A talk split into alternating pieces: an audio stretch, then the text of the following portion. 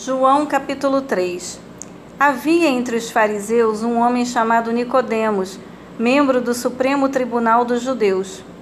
Ele, de noite, procurou a Jesus e lhe disse: Rabi, sabemos que és mestre vindo da parte de Deus, porque ninguém pode fazer esses sinais que estás realizando se Deus não estiver com ele. Jesus respondeu-lhe, declarando: Em verdade, em verdade te asseguro que se alguém não nascer de novo, não pode ver o reino de Deus. Nicodemos questionou: Como pode um homem nascer sendo velho? Pode, todavia, entrar pela segunda vez no ventre de sua mãe e nascer novamente? Arrazoou Jesus: Em verdade, em verdade te asseguro, quem não nascer da água e do espírito não pode entrar no reino de Deus. O que é nascido da carne é carne, mas o que nasce do espírito é espírito. Não te surpreendas pelo fato de eu te haver dito: deveis nascer de novo. O vento sopra onde quer, tu escutas o seu som, mas não sabes de onde vem nem para onde vai. Assim ocorre com todos os nascidos do Espírito. Replicou-lhe Nicodemos: Como pode acontecer isso? Explicou-lhe Jesus: Tu és mestre em Israel e não compreendes essas verdades? Em verdade, em verdade te asseguro que nós dizemos do que conhecemos e testemunhamos do que temos visto. Contudo, não acolheis o nosso testemunho. Se falando de assuntos da terra não me credes, como crereis se vos falar dos celestiais?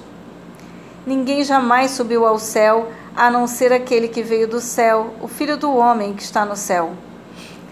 Assim como Moisés levantou a serpente no deserto, Desse mesmo modo, é necessário que o Filho do Homem seja levantado, para que todo aquele que nele crê não pereça, mas tenha vida eterna.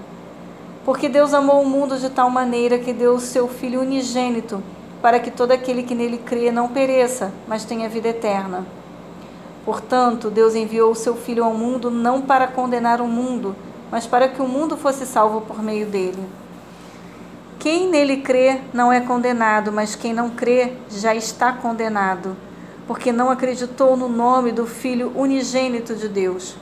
E o julgamento é este: que a luz veio ao mundo, mas os homens amaram mais as trevas do que a luz, porque as suas obras eram mais.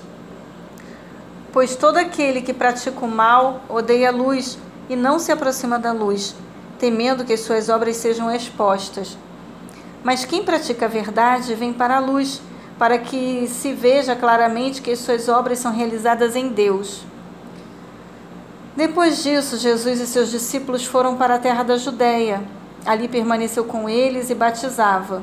E João também estava batizando em Enom, perto de Salim, porque havia ali muitas águas, e o povo vinha para ser batizado, porquanto João ainda não tinha sido aprisionado.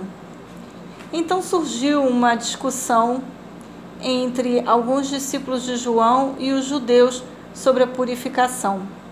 E se dirigiram a João e lhe disseram: Rabi, aquele que estava contigo do outro lado do Jordão, de quem tens dado testemunho, está batizando, e todos estão indo ao encontro dele. Ao que João esclareceu: Um homem não pode receber coisa alguma a não ser que lhe tenha sido dada do céu. Vós mesmos sois testemunhas do que vos disse.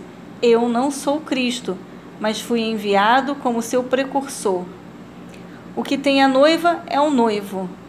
O amigo do noivo que lhe serve o ouve, alegra-se grandemente por causa da voz do noivo. Portanto, essa satisfação já, já se cumpriu em mim. É necessário que ele cresça e que eu diminua. Quem vem das alturas está acima de todos Aquele que vem da terra é terrestre e fala da terra. Quem veio do céu está acima de todos. Ele testifica o que tem visto e ouvido, mas ninguém aceita o seu testemunho.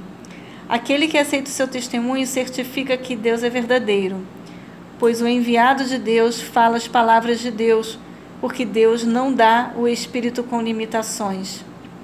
O Pai ama o Filho e todas as coisas entregou em suas mãos. Quem crê no Filho tem a vida eterna. Aquele que não crê no Filho não verá a vida, mas a ira de Deus permanece sobre ele.